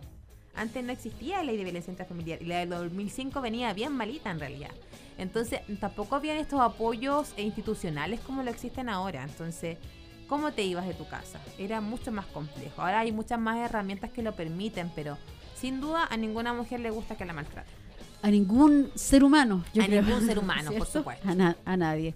Vamos, a ver, continuamos. Dice, eh, las víctimas de maltrato se lo buscan. Algo hacen para provocar al hombre. Ese es el Absurdo mito 7. Sí. Como que se vistió raro, como que se vistió provocadora, como que en realidad eh, Salió con las amigas, fue a ver a la familia, porque esas cosas tan básicas, eh, todo eso lo usan a favor Exacto. para ejercer la violencia. que ella también es alcohólica y que le un pan de Dios. Entonces, ese tipo de cosas así como que en realidad uno, uno ya aparte también comprende los relatos y empieza a analizar y claro, son sumamente parecidos porque en realidad la violencia es muy parecida. ¿ya? Oye, a veces tan solo el hecho de que la mujer salga a trabajar ya o sea, hay hombres que van a buscarla y a dejarla a su trabajo y de alguna forma le dan de amante al que sea, po, al jefe, al compañero de trabajo. Entonces, en realidad, las conductas violentas es absoluta responsabilidad de quien la ejerce. A mí De nadie todas puede maneras. decir de alguna otra forma que es que ella lo provocó. No. Aquí si yo le pego a usted Olguita en una circunstancia puntual, la responsabilidad es mía, salvo que- independientemente que usted ya me haya hecho lo que sea. Es mi capacidad de responder a- a- de esa forma, ¿no es cierto? Entonces, las personas que ejercen violencia dentro o fuera del hogar intentan permanentemente de alguna forma eh, escudar la conducta de las supuestas provocaciones. Claro. Es que me provocó, es que me hizo algo, ya... em, nosotros hemos atendido, no sé, por algunas abuelitas que, eh, que ahora son abuelitas, pero en su momento así como que ellas los esperaban em, despiertas cuando llegaban de, de- de salir con los amigos, ¿no es cierto? Y se enojaban porque estaban despiertas o también Claro. se enojaban porque estaban durmiendo. Sí. Entonces, en realidad, eh, no hay nada que justifique Y ese mismo patrón muchas veces, muchas mujeres ya adultas, eh, cuando no está eh, la pareja y están los hijos, re- repiten ese mismo patrón con los hijos. O sea, los hijos eh, salen y las mamás están despiertas hasta que los hijos llegan. Entonces ahí es donde entran en este conflicto y los chiquillos, pero mamá, ¿qué estás haciendo despierta? ¿Cierto? Entonces ahí también es como que vamos repitiendo de generación en generación. Es que yo creo que ahí, salvo ahí, las mamás y los papás, porque conozco papás también que, claro, están en esa incertidumbre que le pase a mi hijo, a mi hija, que los voy a buscar mejor, que los traigo para que salgan con más cuidado. Eh, Hay un tema también de que muchas ocasiones son adolescentes, preadolescentes. Pero un tema de relación de pareja es más complejo porque de alguna otra forma hay una relación basada o debiese ser basada en la confianza. Entonces, no puede decir que ella me provocó, que ella hizo Claro. algo para, para justificar mi golpe, porque en realidad no hay nada que lo justifique. O sea, no sé, po, no, me, me lavó mal la ropa, eh, no cocinó lo que yo quería. Entonces, mm, hay hombres que han golpeado a sus parejas porque no hay comida, cuando ellos no han dejado ni un peso para dejar de hacer la Claro. comida. Entonces, la mujer tiene que conseguirse con los vecinos comida. O sea, hemos llegado a. es- existe eso y muchas sí, cosas existe más. eso y, y mucha- oye, y gracias a Dios que de repente sí existen los vecinos solidarios o, o la familia, la familia que está también presente de esto Es y que sabe de la las ciudadanía carencias. deberíamos ser todos responsables de la violencia, porque no nos afecta solamente, es que es una, una forma súper egoísta de ver la violencia. Ah, te afecta a ti, Olguita, entonces es tu problema. Y no, Resuélvelo sola. Tú te lo buscaste. exacto. Ya, a ver, avancemos con el eh, número 8 que dice, la violencia contra las mujeres es producto de algún tipo de enfermedad mental. Bueno, delante hacíamos un poco Sí, alusión a un eso, poco ¿cierto? alusión. Así como, Es culpar es a que otro. mi hijo está tan enfermo, y aquí, ojo con las mamás. Aunque Sí. las mamás aquí también a veces tenemos esta eh, Está responsabilidad de, de, con- de ser súper condescendiente con nuestros hijos. Ya sabemos que nuestro hijo es medio malulo, igual lo, lo- le prestamos ropa. No, en realidad, en muy pocos casos eh, la violencia es producto de alguna enfermedad mental. En muy poquitos casos, menos del 10% en realidad. O alguna patología mental comprobada. Claro. Ya eh, existen sí, obviamente, como algún esquizofrénico que golpea, pero ahí no golpea solo a la mujer. A la pareja, no, golpea está a expuesto quien cualquiera que esté al- claro. Entonces, a eso que está alrededor. loco es mentira. No. Ya, no le echen la culpa al estrés tampoco. No, el estrés no. No, O es que el mi hijito como- está tan Es que el estresado. estrés como el alcohol, pues, es, un, Sí. eh, es una situación de riesgo. Pero no, o sea, todos los estresados estaríamos pegándole al mundo, no. No, andaríamos a combo limpio por No, todos lados, no ninguna sobre todo en, tiemp- en tiempos de pandemia. Número 9. Los abusos sexuales y las violencias ocurren en lugares peligrosos y oscuros y el atacante es un desconocido. ¿Estamos? Eh, este, Terminando con. Sí, este, este, este mito eh, sale y se extiende mucho más del el tema del- de, la, de la relación de pareja, ¿no es cierto? Este habla un poco más genérico, ¿no es cierto? Porque en realidad la mayoría de los casos de abuso sexual ocurre en lugares conocidos, en la propia casa. En la propia casa. En términos eh, de pareja, principalmente por tu pareja, ya que abusa y, y te viola en muchas ocasiones. Pero los niños y las niñas, por eso digo yo que abarco mucho más tema de la violencia en el contexto de pareja, los principales abusos de niños y niñas adolescentes ocurren en sectores conocidos, por un familiar, en tu casa, en la casa de tu abuelito, en la casa de tu tía, en la casa de la vecina. Eso de que, ese mito de que ocurre porque andabas en la calle vestida No, no es provocativa, cierto. no. O sea, puede que también pase, obviamente, ya porque las mujeres estamos mucho más expuestas en ese sentido, lamentablemente. Pero la violencia sexual es un tema que está mucho más cercano a lo que nosotros pensamos. En la casa del pololo. En la casa del pololo, pues digo yo, tiene dos aristas. Uno en el contexto de pareja, que eso ocurre, la violencia ocurre en el contexto de pareja muy seguido, las mujeres no lo reconocen por la vergüenza, pero también se extiende a niñas, niñas, adolescentes, eh, niños obviamente también, abusados por familiares en, casas conocidas y de alguna otra forma muy cercanas a la familia. Ah, Claro. Por eso la victimización y. Que se gana la confianza. y, reconocerlo es tan difícil. Por eso puede terminar hablando 3, 5, 10 años después, porque la confianza es lo que de alguna otra forma eh, se vulneró de alguna otra De todas maneras. Oye, se nos pasó la hora volando en este programa y ya estamos llegando a la parte final eh, del segundo programa. Agradecemos a Daniela, agradecemos tu, tu, visita, tu labor sobre todo tan indispensable con las mujeres de, de la comuna, de la, de la provincia. Eh, algo para despedirse así súper breve que nos pasamos de la hora. Sí, eh, principalmente un saludo al equipo del Centro de la Mujer, eh, un equipo súper comprometido con la temática, eh, donde este año ha sido un poco caótico con pandemia desde nuestros lugares de, trabajo, nuestras casas, donde la violencia ha ingresado a nuestras casas porque las hemos escuchado dentro de nuestras propias casas. Eh, un poco sin límites de nuestros horarios en muchas ocasiones, pero un equipo sumamente dispuesto a seguir trabajando por la erradicación de la violencia en contra de la mujer. Así que un saludo para ella de, por el esfuerzo. Porque aquí no, yo, yo vengo a ver aquí como en la cara, o en este caso en la voz eh, de la violencia, pero hay un equipo detrás mío que es fundamental. Y que trabaja codo a codo. y que nos ha apoyado bastante a nosotros en nuestro programa. Así que muchas gracias a ella, saludos también a cada una, eh, a Elizabeth que vino la semana pasada.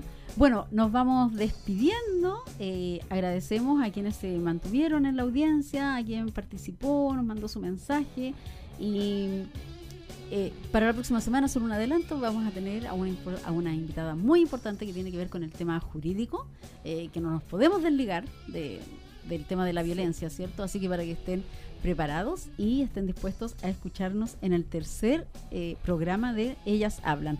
Tengo que agradecer aquí a mi lado en los controles al dueño de casa, Marcos Zamora, que él nos está ayudando, ¿cierto? En cada programa porque él es el experto en esto. Entonces, eh, hasta ahora todavía no nos ha retado. Pero ahí estamos, poniéndole el hombro y como buena mujer, ¿cierto? El pecho a las balas, en, lo que, en el desafío que nos planteen. Oye, muchas gracias a todos, gracias a los auditores de la 103.9, la radio Eclipse, a todos quienes están conectados a través de la web y a través de la aplicación.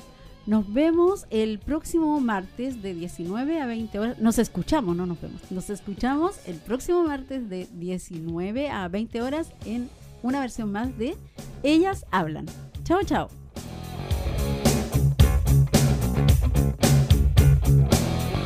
Radio Eclipse presentó Ellas Hablan, un programa de conversación que nos invita a avanzar para conseguir una sociedad en la que todos y todas tengamos en la práctica y no solo sobre el papel las mismas oportunidades, la misma libertad y los mismos privilegios.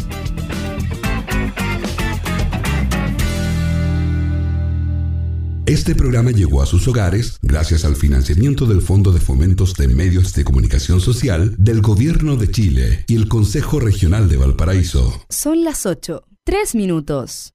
Estos, estos son destacados. Eclipse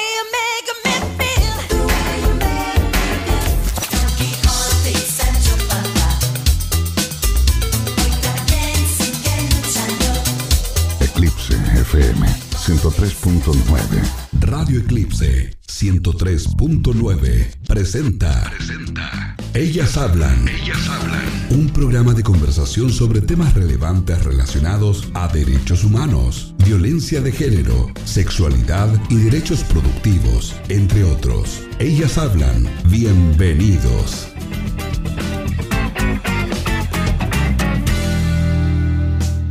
Hola, hola, tardes, ¿cómo están? ¿Cómo están todos? ¿Cómo están todas? Eh, acá estamos partiendo un nuevo programa eh, que si bien es cierto, cierto, lleva un, nombre un poco, eh, no, no un poco, bien femenino, ellas hablan. A medida que, que, lo vamos analizando, que lo vamos compartiendo, que lo vayan escuchando, nos daremos cuenta que en realidad es un programa eh, que va dirigido a, la familia, un programa comunitario donde, en el cual todos estamos involucrados. Entonces, la idea es que eh, los hombres en este momento no cambien el dial y nos acompañen para que podamos eh, llegar a un consenso, como dije en la mañana en una, en una cuña que hicimos en el programa.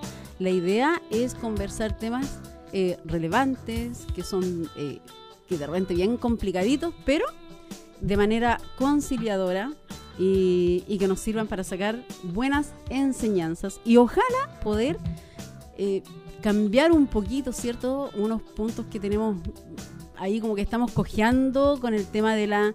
Eh, de los temas que vamos a tocar en estos programas, que los siete programas de, de un ciclo.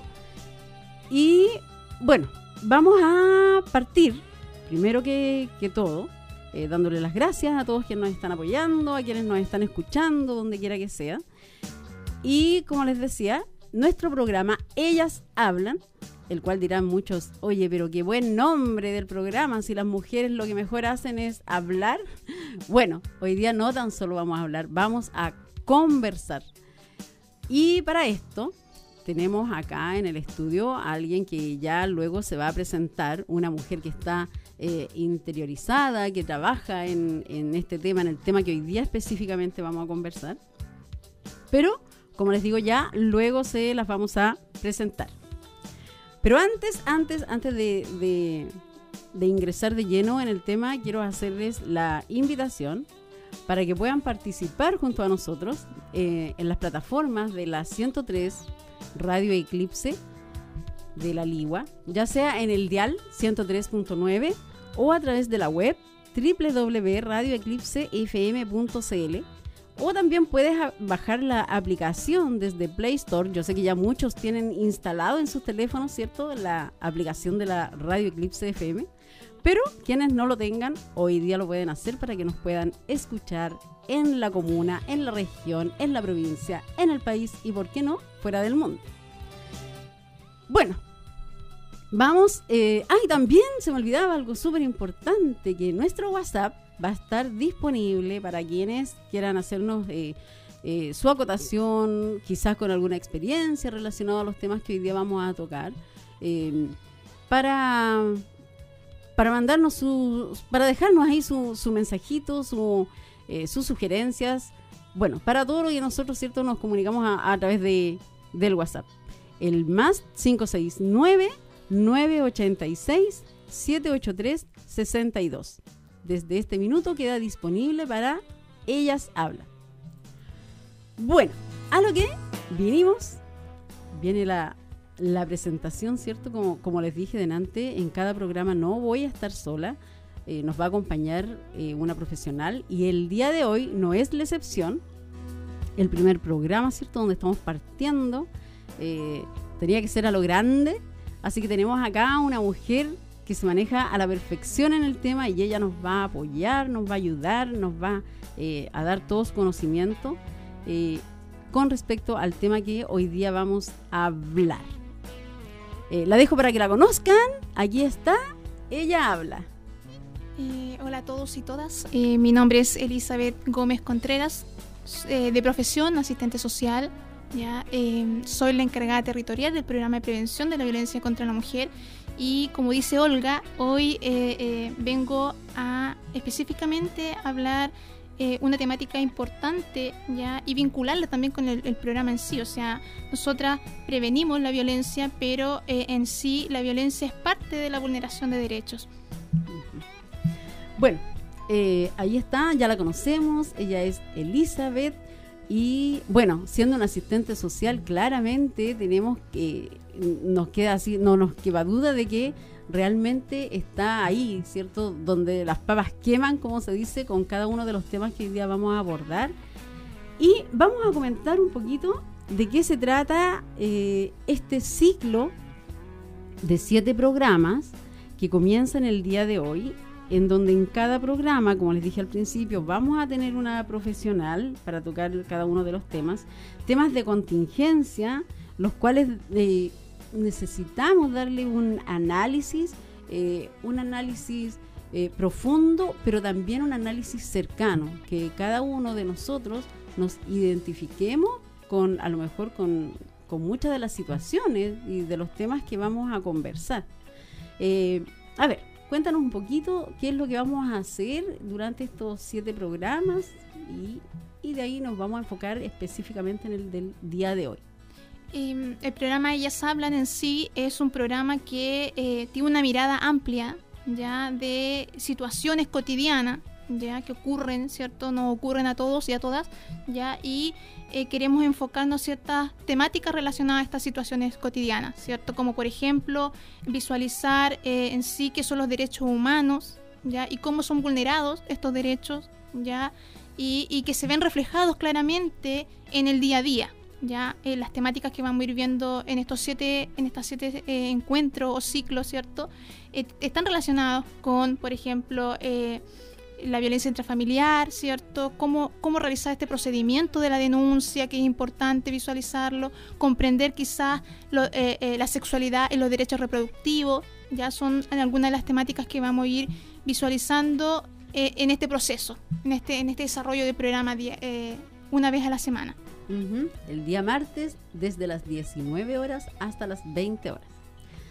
Bueno, ahí tenemos a grandes rasgos, ¿cierto?, de lo que se va a tratar eh, en general este ciclo de programas. Pero hoy día, eh, la sesión de, hoy día, el nombre que tiene el, eh, el tema que vamos a abordar el día de hoy, es Derechos Humanos e Igualdad entre Hombres y Mujeres. ¿Ya?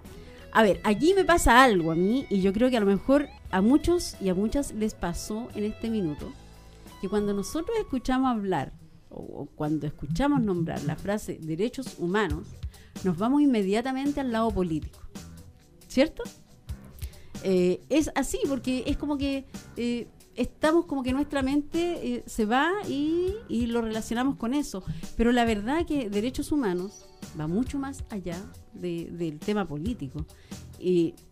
pero queremos darle esta mirada femenina, comunal, sobre todo, ¿cierto? Eh, cómo nos atañe a nosotros.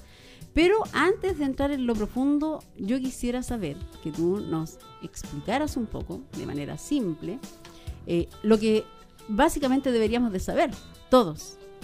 Eh, ¿Qué es un derecho humano? ¿Qué son los derechos humanos? Em, aunque la definición va variando, ¿cierto? Eh, de organización, de una organización a otra, ¿cierto? En esencia, eh, son los derechos y libertades fundamentales que tienen todas las personas por el mero, por el mero hecho de nacer, ¿ya? O de existir, ¿ya? Esos son los derechos humanos. Pero, eh, como tú dices, ¿cierto? Se tiende a, a decir que está relacionado con la política. Si bien, ¿cierto? Tenemos que respetar los derechos humanos, cada persona tiene que respetar los derechos humanos, también tenemos derechos y obligaciones, ¿ya? Y principalmente, ¿cierto? Eh, son los estados, ¿ya? Eh, el gobierno, el estado, el que tiene que, eh, tiene la obligación, ¿cierto?, de promover, respetar y proteger y garantizar también estos derechos, pero también es una responsabilidad de cada uno y una de nosotras, nosotras, ¿cierto? Entonces, cuando hablamos de los derechos humanos, hay una definición ya que es el artículo 1 ya de los derechos humanos de la ONU, ya y esta definición señala que son todos los seres humanos nacen libres, ya todos son iguales al nacer y por lo tanto tenemos los mismos derechos, ya. Cada uno puede em, tener sus propias ideas y tener la capacidad de comprenderse todo lo que sucede a su alrededor. Ya. En base a este concepto, cierto, podemos señalar que eh, los derechos humanos ya eh, todos tenemos esta, como le decía, tenemos esta obligación, ya tenemos la obligación, derechos, deberes, ¿ya? pero principalmente desde em, un modelo cultural, ya desde este modelo cultural, em, hay una responsabilidad comunitaria. Ya eh, son nuestros padres, la familia, la escuela, la sociedad, ¿cierto? Los que tienen la responsabilidad de educarnos e informarnos, ¿cierto? Desde el día que nacemos sobre cuáles son nuestros derechos y la importancia para la vida. Así somos también nosotros responsables de la protección de estos derechos humanos. Es por eso importante señalarlo, ¿ya?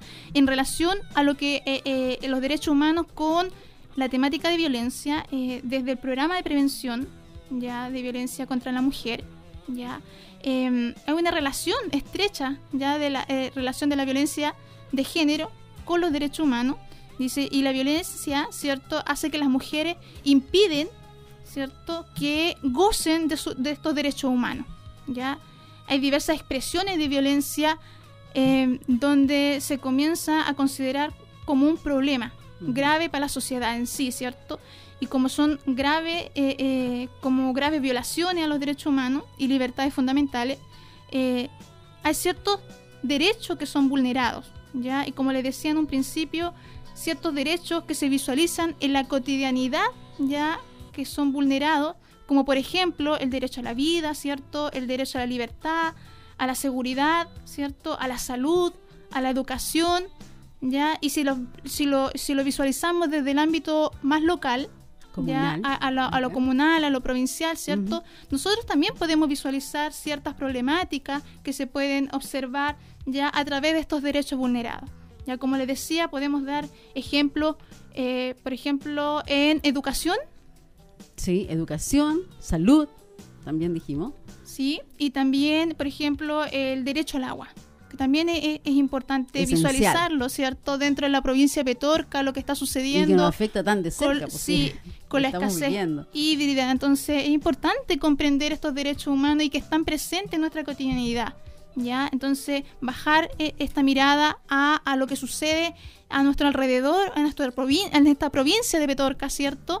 ¿Ya? Y es importante comprenderlo. Como por ejemplo, como les decía, dentro del ámbito de la educación, ya si bien acá en la provincia de Petorca eh, eh, hay un eh, sobre todo en la comuna de la Ligua la comuna de la Ligua tiene mayor cantidad de, colegios cierto de secundaria ya donde hay más opciones para estudiar cierto tanto pública como subvención particular ya em, en cuanto a la educación superior ya acá en la comuna de la Ligua se presenta lo que es el CFT ¿ya? Como y es lo único que hay, me Sí, como una oferta, ¿cierto? Que entrega para aquellos jóvenes o personas adultas que quieran estudiar, ¿cierto? De los alrededores de la provincia de Petorca para tener acceso a una educación superior, ¿ya?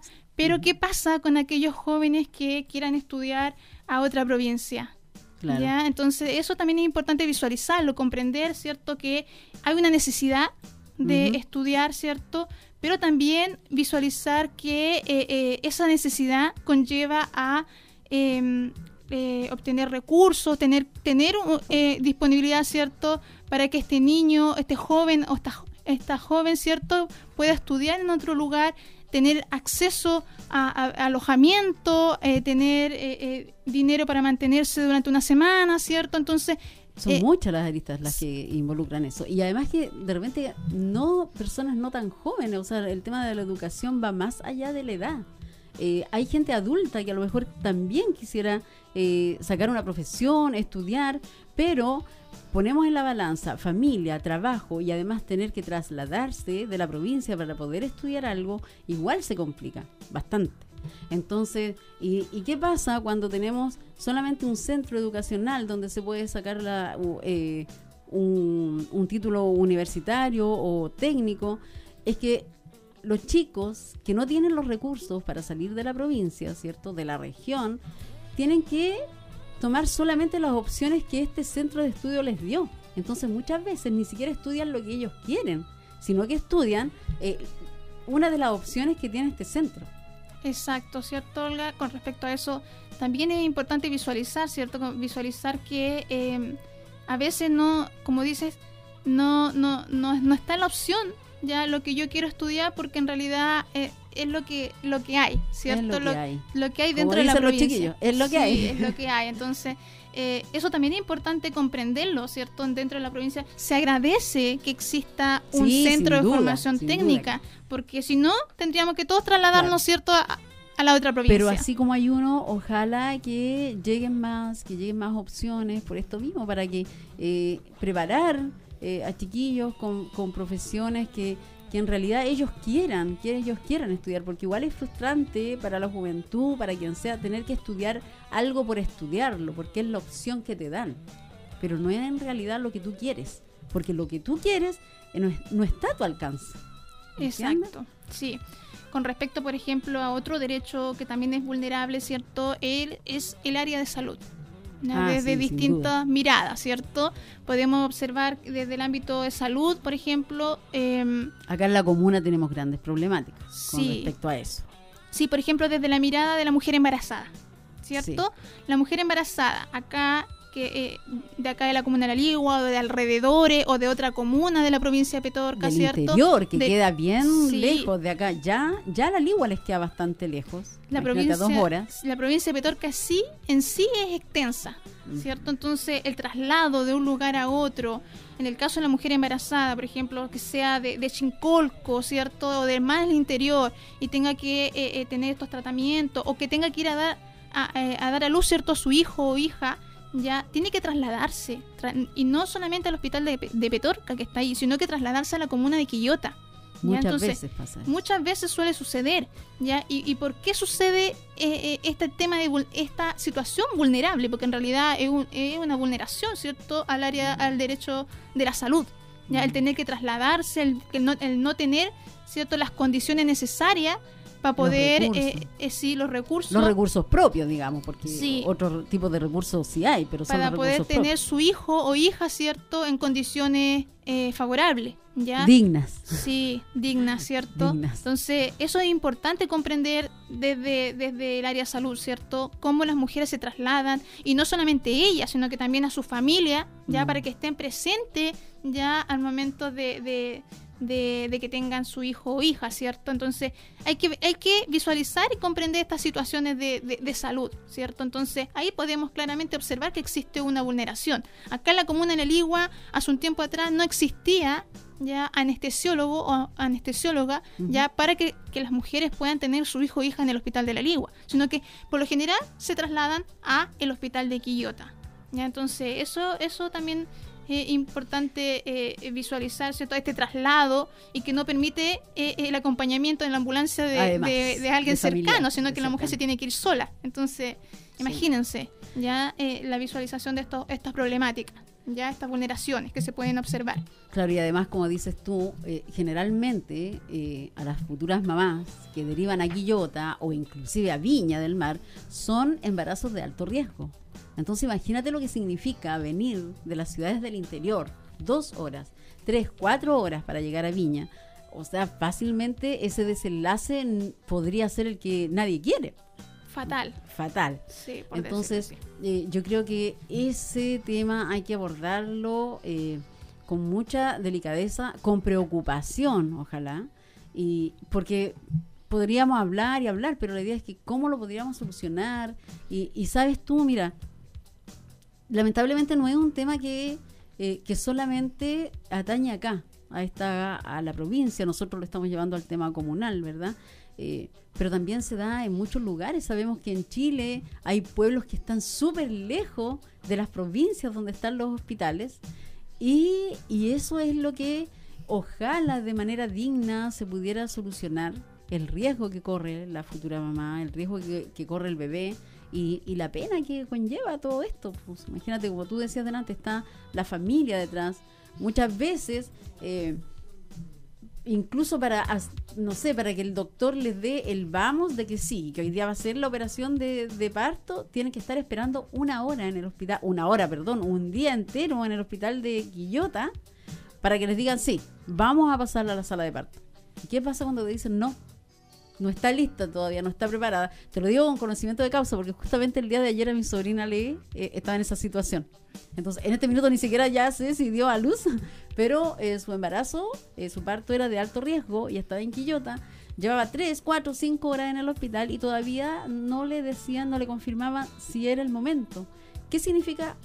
Eh, imagínate si no es el momento. Tiene que devolverse a su lugar y mañana pasado preparar de nuevo todo, ver con quién deja los hijos, eh, ver quién la puede acompañar, Mm. porque muchas veces su pareja, eh, si es que hay un cónyuge, no la puede acompañar. Y los gastos, los Y gastos, los gastos. que conlleva, ¿cierto? El tener que devolverse, el tener que tener dinero nuevamente para volver, ¿cierto? Entonces... eh, que alimentarte allá, porque si estás en un estado de embarazo tienes que alimentarte bien hasta el último minuto. Entonces son varios los, problemas y, y claro, los gastos, o sea, ni hablar, ¿cierto? Exacto, ¿cierto? Y otra temática también importante ya relacionada a esta vulneración de derechos, ¿cierto? Eh, es la temática del agua, ¿cierto? Mm. En nuestra provincia nos toca de cerca, ¿cierto? El tema de la problemática del agua, la escasez hídrica, por decirlo así, ¿cierto? Entonces, también es importante tocar esta, esta temática, ya que, eh, mm, que a más de uno, más de una, ¿cierto? Eh, nos afecta, a, la, mayoría. Si nos ponemos a preguntar acá, por ejemplo, de los que están escuchando el programa, ¿a quién no le han cortado el agua? Mm. ¿Ya? Entonces, eso es importante comprenderlo, visualizar, ¿cierto? ¿Qué comunas tienen hasta el momento agua? ¿Cuáles son las comunas que no están sufriendo con esta escasez hídrica? Ya yo creo que eh, eh, en realidad todos y todas estamos sufriendo con esta escasez hídrica. ¿ya? Y de cómo podemos eh, esta, visualizar esta temática y comprenderla, ¿cierto? Y qué, y qué cosas podemos hacer también para poder generar una solución, ¿ya? Como le decía, los derechos humanos dicen que es, todas las personas tenemos estos derechos humanos, ¿cierto? Y, pero también tenemos deberes, entonces, y un compromiso detrás, ¿cierto? O sea, si bien tenemos esta escasez hídrica, porque en realidad eh, en sí, ¿cierto? Eh, ha sido, eh, no hemos tenido, ¿cierto?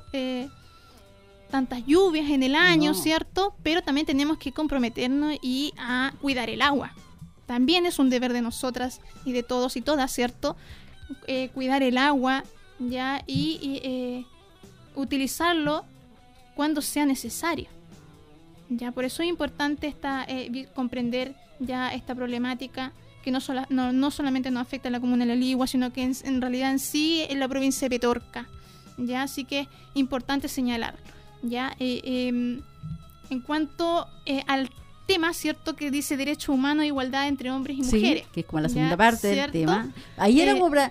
Perdón, la primera parte era como, o sea, lo que acabamos de, lo que analizamos y todo, era para dejar claro todo lo que aborda los derechos humanos, que no es un tema político y que si lo llevamos al ámbito local, comunal, pucha, nos, nos toca pero eh, súper, súper de cerca y, con tres puntos que dimos un breve análisis, que era el tema de la salud, el tema de la educación, el tema del agua, pero eh, va mucho más allá.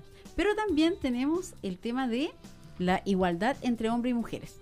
Ya, pero vamos a dejar eso ahí en, en pausa un, un segundito y volvemos a, a una pausa. Después de la pausa volvemos y seguimos conversando. A ver, espérame. Tenemos a Dani en línea que nos deja aquí un mensajito. Oye, aquí nos van a perdonar porque nosotros como que en el tema tecnológico no nos manejamos tanto. Entonces, claro, aquí hay que estar en el micrófono, en el computador, pero acá estamos viendo que está Dani, como decía, en línea y que nos dice, eh, cariños, cariños y suerte en el programa. Muchas gracias, Dani. También nos dejó acá y nos dice algo súper importante, que dice, cuando se habla de derechos humanos, si se habla de política, no de política partidaria, pero sí de política pública y la vulneración de derechos humanos tiene que ver con las voluntades y priorización de las políticas públicas. Claro, es verdad, ¿cierto? Pero eh, nosotros decimos es político. Eh, ¿A qué me refería yo? Que lo relacionamos con un tema como eh, de extremos. Aquí como los dos bandos, los que defienden los derechos humanos y los que no defienden los derechos humanos. Pero nosotros estamos viendo otro estamos viendo otros temas. inmediatamente, ¿cierto? Sí, inmediatamente es como vincularla a la política. Claro. ¿ya? Pero en realidad la idea es comprender, ¿cierto? reconocer que todos los seres humanos tenemos estos derechos, ¿ya? Y que están presentes en nuestro día a día. ¿Ya? Esa es la idea. En, lo cotidiano, en, lo doméstico, como el tema del agua. Eh, pero eh, así vamos a ir analizando, ¿cierto? Este tema punto por punto. Aquí cada uno va tiene su visión, pero la idea es que lleguemos a un consenso y que reconozcamos que eh, un derecho humano es lo que todos necesitamos recibirlo de manera digna. Oye, nos vamos ahora sí a una pausa y volvemos eh, en breve. Son las 7 de la tarde, 33 minutos. Lo que está en el aire está en las redes. Únete a la comunidad. Cada vez somos más y compartimos más. En Facebook nos encuentras como Eclipse La Ligua. En Instagram nos encuentras como Eclipse 1039. Invierno 2021. Radio Eclipse está presentando Ellas Hablan. Bueno, continuamos con nuestro primer programa, perdón, de Ellas Hablan. Y vamos a seguir con... Eh, nosotros dijimos que el tema de hoy era llamado Derechos Humanos e Igualdad entre hombres y mujeres. Entonces ahora le vamos a dar importancia a esto, ¿cierto? Al tema de, eh, de la igualdad entre hombres y mujeres. Y vamos a ver de qué manera se puede vincular, qué vinculación tienen los derechos con la igualdad. A ver, eh, ¿qué podríamos decir? Hombres y mujeres, ¿somos iguales? ¿Son iguales en cuanto a derechos? Em, en cuanto a esta igualdad, ¿cierto? Como dice Olga, em, si bien podemos vincularlo, existe el derecho a la igualdad, ¿cierto? Según la Convención Americana de los Derechos Humanos, ya están obligados a reconocer el derecho a la igualdad ante la ley, ya entre hombres y mujeres, ya. Pero si bien cuando hablamos de igualdad es importante también comprender qué es lo que es la igualdad, ¿cierto? Ya y em, la igualdad significa que todos los seres humanos, ¿cierto? tienen el mismo valor y deben ser tratados por igual. Independiente, por ejemplo, de su origen étnico, de su orientación sexual o discapacidad. ¿ya? Entonces, eh, deben tener, eh, eh, lo importante acá es que lo podamos visualizar, ¿cierto? en esta igualdad de condición, por decirlo así. ¿ya? Entonces, por eso es importante también lo que dice Olga con respecto a si hombres y mujeres somos iguales. Es la pregunta que siempre nos hacen. Sí, sí. Eh, si bien ya eh, nuestra sociedad en sí, ¿cierto?, ha alcanzado un nivel legislativo ya de igualdad de derechos, ¿cierto?, entre hombres y mujeres. Hemos avanzado, hemos evolucionado, ¿cierto?, con diversas leyes, ¿cierto?, relacionadas a identidad de género, leyes que promueven cierta esta igualdad entre hombres y mujeres, ¿ya? Em, se ha avanzado, es un enorme logro, ¿cierto? Pero no es suficiente. ¿Ya? Debemos eh, seguir avanzando para conseguir una sociedad en la que todos y todas tengamos en la práctica, ¿cierto? Y no solo en el papel, las mismas oportunidades, las mismas libertades, los mismos privilegios, por decirlo así. ¿ya? Por eso es importante cuando hablamos de hombres y mujeres somos iguales. Porque en, el papel, como digo, eh, a través del misma, el mismo concepto en sí, ¿cierto?, de los derechos humanos, señala que sí somos iguales, pero en la práctica, en el día a día, ¿cierto?, en la cotidianidad, no lo somos. Existen desigualdades, existe abuso de poder, explotaciones, ¿cierto?, en base a eh, eh, patrones socioculturales, ¿cierto?, eh, en el ámbito religioso, político, cultural, ¿cierto? Entonces podemos claramente observar que existe esta desigualdad entre hombres y mujeres, ¿ya? Y, se pueden visualizar desde distintas miradas. Desde, por ejemplo, la brecha salarial, por decirlo así, ¿cierto? Esta diferencia, ya haciendo... Por lo que siempre se ha luchado, ¿cierto? Sí, haciendo mismas, eh, eh, eh, trabajando, ¿cierto? Las mismas actividades. En las mismas actividades y aún así existe esta brecha salarial, ¿cierto? diferenciando entre hombres y mujeres.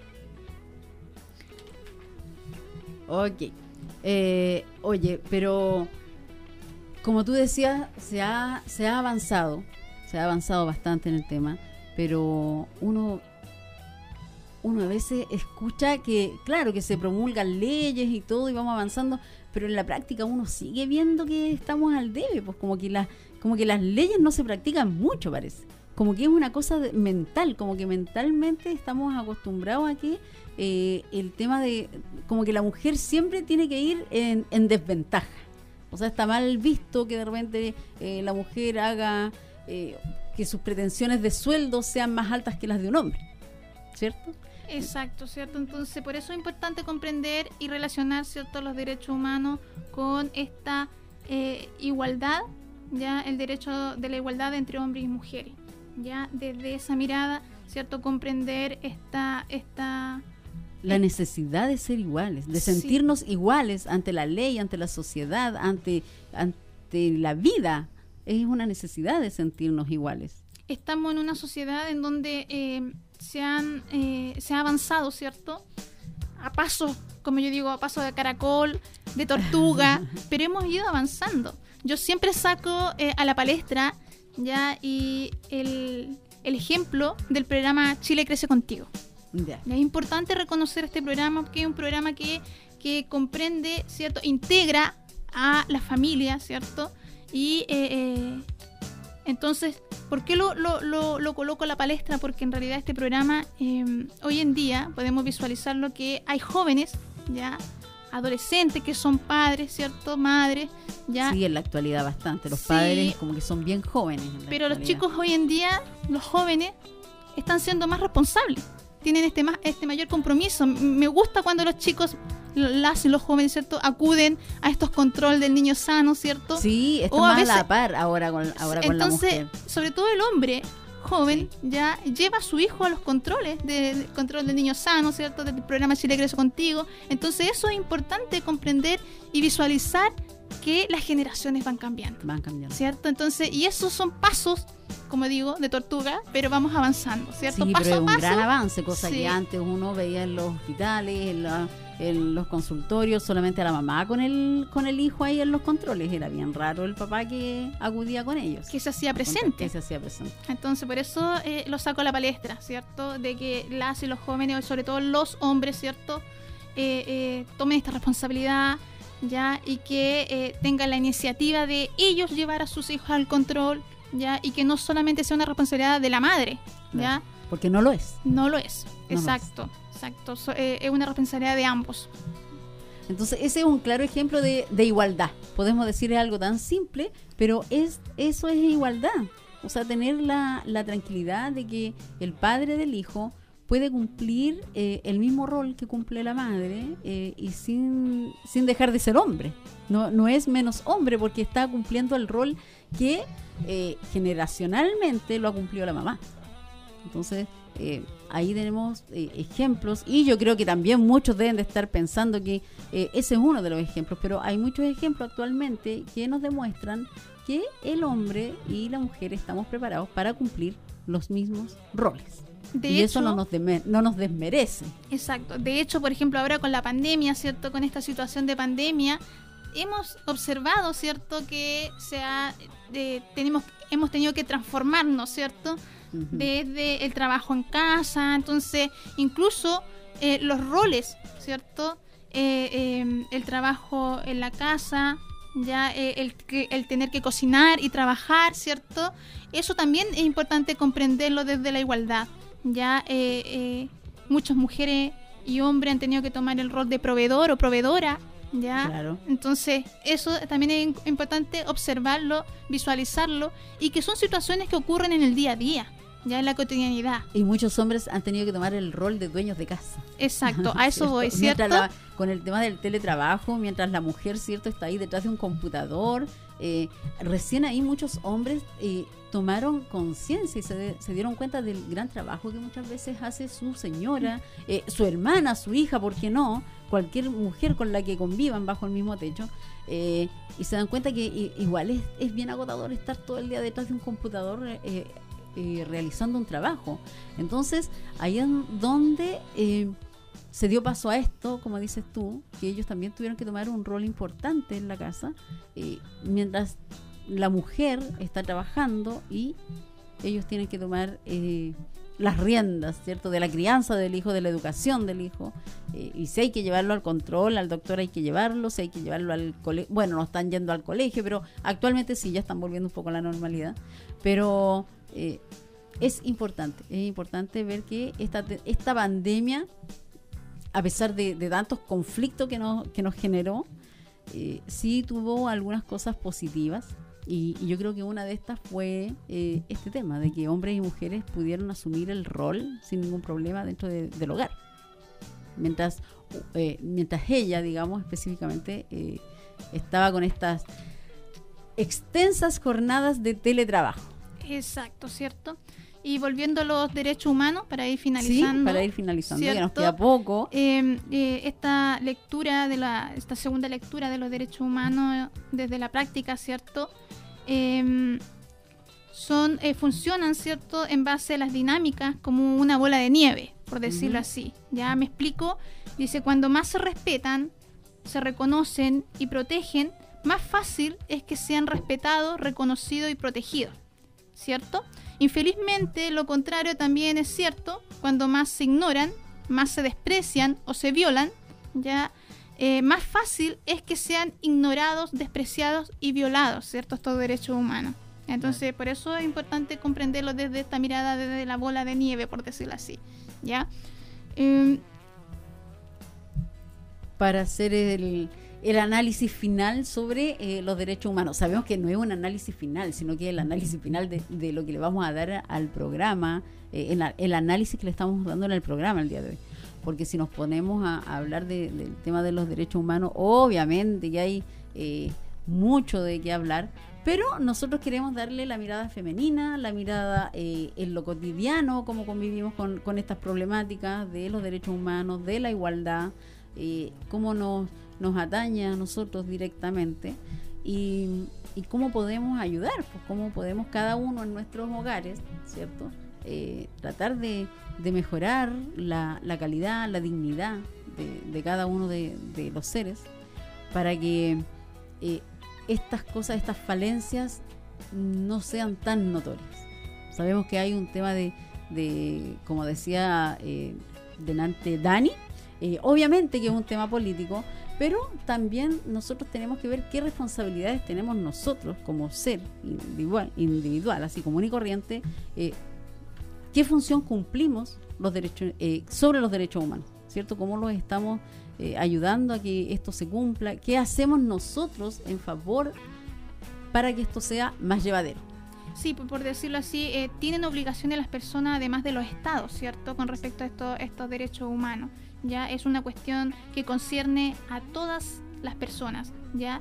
Y, y que solo podemos defenderlo entre todos y todas, ¿ya? Por eso es importante eh, que eh, comprender, ¿cierto? Que los derechos humanos, que toda persona, ¿cierto? Tiene deberes, respeto a la comunidad, puesto que solo ellos y ellas, ¿cierto?, pueden desarrollar esta libre, eh, libre eh, y plenitud ya de Ujú. los derechos humanos.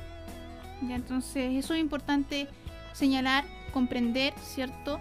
Y también importante ya hacer la invitación, ¿cierto, Olga? Para el próximo em, capítulo. o- La- el próximo programa, el día martes. Exacto, ¿cierto? Vamos a tener un tema importante a señalar que tiene que ver con los mitos de la violencia, ¿cierto? De la violencia de género, ya Sí. en donde claramente em, se tiende a cuestionar, ya, aptitudes, ya, con respecto a estos mitos, a mitos versus verdades, por decirlo Mitos así, versus verdades. Sí. ya sobre la violencia de género. Oye, que- ese va a ser, como dices tú, el segundo programa de, de los siete que vamos a tener y ningún tema es más importante que el otro. Son todos temas que están súper en la palestra y, y que dan ganas de, de seguir hablándolos por, por mucho rato. Pues entonces, y que como, están y que están vinculados cierto con los derechos humanos con esta vulneración de los derechos humanos. La violencia en sí es una vulneración grave ya a estos derechos humanos. El hecho de que no se permita el goce ya eh, la libertad de estos derechos ya eh, eh, eh, por ejemplo el derecho a la vida importante Sí. cierto el derecho que a la también está dentro de, de uno de los programas que, que vamos a, a abordar. Pero eh, hoy día nos tocó este donde eh, tocamos varios puntos. Y para ir ya finalizando, ¿cierto? Eh, pero mira, la verdad es que nosotros dijimos, oye, ¿qué podemos hablar durante una hora? Si una hora igual es como... eh, es como harto el tiempo, pero nos damos cuenta que cuando uno habla de temas importantes, que cuando uno habla de temas que, que son eh, trascendentales, se te pasa volando la hora. Y al final, claro, uno dice, eh, pucha, damos tantas eh, ideas, ponemos tantos puntos, eh, y al final la solución no pasa por nuestras manos. Pero yo creo que hay cosas básicas que sí pueden pasar por nuestras manos. Y a lo mejor mientras más ruidos, eh, mientras más ruido hacemos, eh, más fácil es que nos puedan escuchar. porque eso es lo importante, que eh, dar a conocer cuáles son las falencias, el tema de esto, como tú tocaste tres puntos súper importantes que tienen que ver con el derecho de, la salud y nos llevamos al tema de, las futuras mamás, el tema de la maternidad, el derecho de la educación, el derecho del agua. Entonces, eh, esas son cosas que, ¿por qué nos enfocamos en esos puntos? Porque eh, creemos que hay una problemática grande ahí que tiene que ver netamente con nuestra zona, con nuestra comuna. Sí, cierto. ¿Y, con, eh, ¿Y cómo es el impacto? El impacto de los derechos humanos, ¿cierto? Eh, en, la provincia, ¿cierto? Eh, comprender, ¿cierto? Que existen demandas, ¿ya? existe una demanda de la ciudadanía, ¿ya? Y que estas demandas se deben expresar tanto la necesidad por mayor o mejor participación como en la incorporación en diversas temáticas. Por eso que nosotros tocamos solamente tres temáticas, ¿cierto? Pero podríamos hablar no, hay un sinfín, ¿cierto? Según pues, dentro de la agenda global, ¿cierto? Podemos incorporar eh, temáticas como, por ejemplo, el medio ambiente, los pueblos indígenas, mujeres, diversidad sexuales, ¿cierto? Todas están relacionadas entre sí con los derechos humanos. De cómo lo podemos, cómo hacemos respetar nuestros derechos, ¿cierto? Y, cómo también tenemos esta obligación y el deber ya de, eh, de hacer, eh, eh, hacer, por decirlo así, estar presente, ¿cierto? y de qué forma podemos trabajar esto, esto, estos derechos, ¿cierto? Ya, por decirlo así, em, con respecto a... Em, de una manera, en es como decíamos recién, es como eh, generar, meter eh, ruido, hacer, hacer eh, meter bulla con respecto a esta, a estas falencias que nosotros tenemos.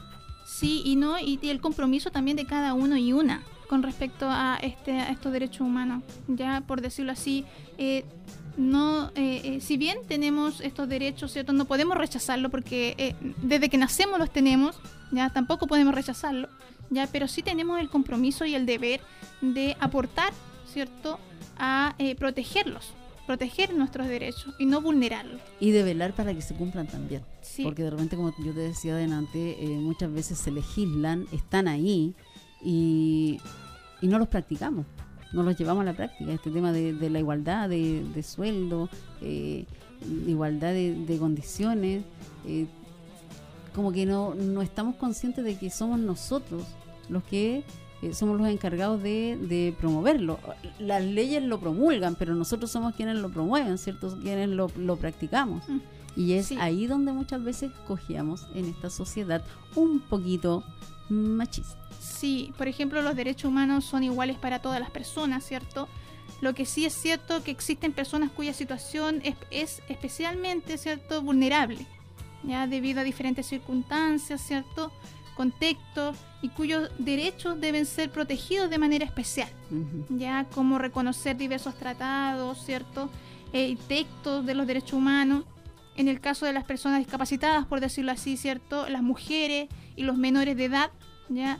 O también considerar a las personas migrantes o los pueblos indígenas. Por eso es importante cuando hablamos de, estos derechos humanos. Un tema tan actual. Exacto. siempre, siempre estará presente. Sí, siempre, siempre. Eh, claro, ahora es como, eh, es más latente, lo vemos, ¿cierto? Porque antes eh, como que llegaban a las grandes ciudades, ¿cierto? Los, inmigrantes, pero ahora están en cada una de las ciudades, en cada uno de los pueblos y nuestra ciudad no ha sido la excepción. Entonces, vamos poniéndole fin a este tema, ¿cierto? Y como decíamos, la próxima semana, el próximo martes, vamos a tener otro tema súper importante, como decías tú, que es donde vamos a descubrir los mitos de la violencia de género. Exacto, ¿cierto? Comprender, ¿cierto? Esta, esta, esta situación, esta, estos mitos, ver su realidad, ya que están presentes ya en el día a día y se transmiten de generación en generación. Ya yo escucho de mis padres, de mis abuelos, cierto, de mis tíos, ya eh, ciertos mitos, ya que eh, eh, se consideran como verdades absolutas ya referente a la violencia cuando no lo son. Están convencidos, se han convencido o nos han querido convencer de que es así. Exacto. Bueno, y para eso, para la próxima semana ahí también vamos a tener a una profesional y que nos va a acompañar ese día para que nos vaya develando, ¿cierto? Nos vaya revelando todos estos mitos y los vamos desterrando, más que nada para desterrarlos de, nuestro, de nuestra mente, para que eh, vamos formando sobre todo nuevas generaciones que sean, eh, que tengan claras cuáles son las cosas normales y cuáles son las cosas anormales en una relación y en la sociedad. Eh, nos vamos despidiendo. Cuéntanos. ¿Cómo te sentiste? Yo creo que estamos todos como un poco... estamos un poco tensos, pero ya nos vamos un poco relajando con el tema, ¿cierto? Sobre todo tú, si te manejas con el tema, no es mayor problema. Eh, agradecer este espacio ya de conversación, ¿cierto? Y también me voy contenta ya de que las personas que nos estén escuchando, ¿cierto? Eh, eh, consideren esta temática y que, se les, que puedan generar este conocimiento, aprendizaje, ¿ya? Y que también nos apoyen, ¿cierto? En los siguientes programas que van a existir, ¿ya? O sea, cada, cada temática es importante ya de comprender. Así que muchas gracias y espero tener otra oportunidad para poder conversar con respecto a diversas temáticas. sin duda, porque son siete programas, como hemos dicho desde el principio, nos van quedando seis. Entonces, eh, en el recuento final, en la raya para, eh, para la suma, como digo yo, yo creo que ahí vas a estar. Y para ver qué sacamos de provecho de todo esto. Si la idea es sacar eh, una lección, sacar una enseñanza y ver lo positivo y también ver lo negativo que esto podría generar. ¿Les parece? Eh, bueno, los saludamos, les damos los agradecimientos a todos, a quienes nos escucharon, a quienes nos mandaron mensajes de, apoyo a través de, del WhatsApp, eh, ya sea de la radio, el personal. Y estamos eh, en la espera de que pasen estos siete días, ¿cierto? Para volver a encontrarnos con un programa más, con un capítulo más de Ellas Hablan acá en la 103.9 en la radio Eclipse de la Ligua. Saludos a todos y nos vemos el próximo martes con Ellas Hablan. Radio Eclipse presentó Ellas Hablan, un programa de conversación que nos invita a avanzar para conseguir una sociedad en la que todos y todas tengamos en la práctica y no solo sobre el papel las mismas oportunidades, la misma libertad y los mismos privilegios.